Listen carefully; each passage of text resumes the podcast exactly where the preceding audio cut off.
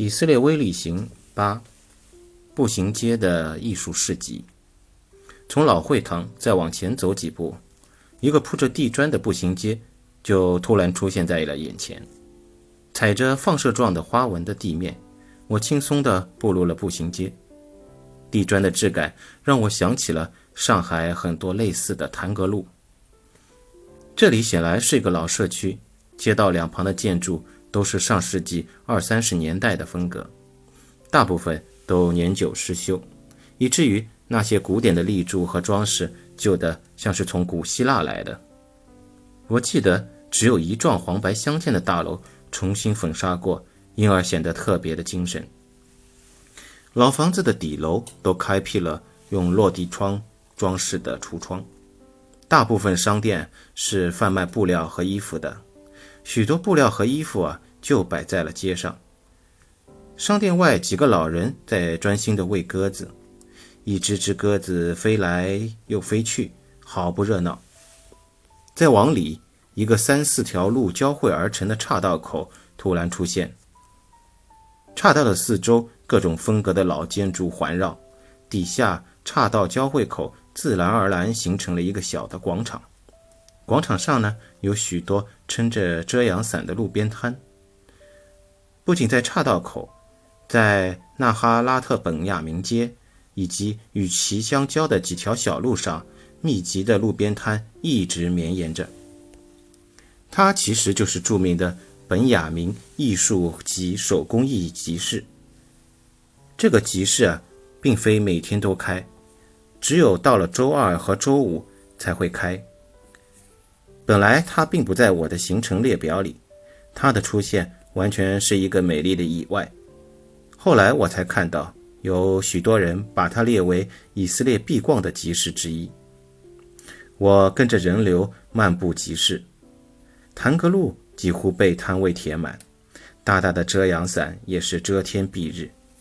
不过集市的秩序却非常井然，更不吵闹。也许是因为摆摊的都是艺术家吧，所以很少有吆喝这回事。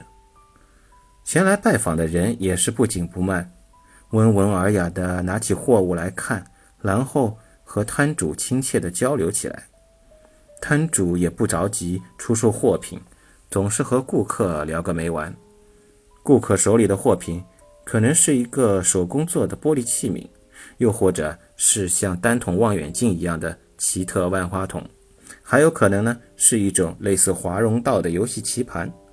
总之，这里的货品有着极高的原创性，而且多是手工艺品，其中啊有超过八成的东西我此前都没有看到过，许多东西甚至可以归为艺术品。最有趣的是。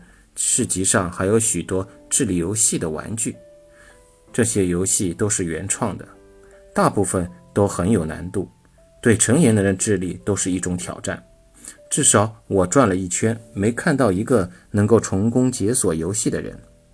在以色列，这类高级的智力游戏很受大家的欢迎，可见犹太民族是一个多爱动脑筋的民族。在这里摆摊的人都是本地艺术家或者艺术家的朋友、代理之类的。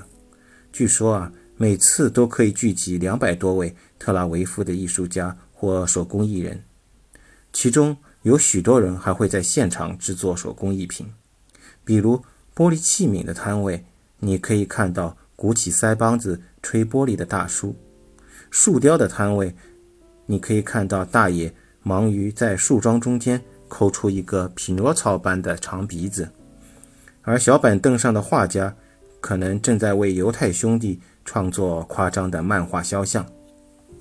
本雅明的市集是休闲的，尤其是在市场的交叉路口啊，有许多路咖啡吧是有露天座，当地人总是把它们坐得满满当当。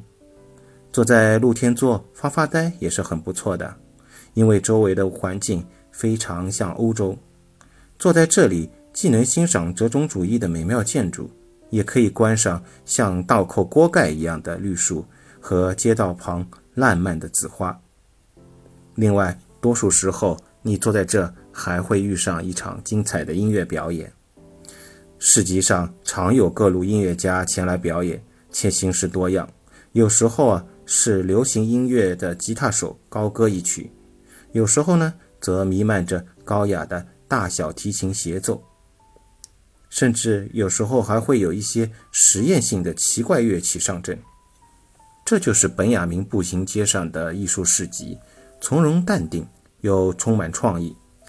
如果你是一个文艺爱好者，一定要小心自己的钱包了，因为它将会为艺术而瘦身。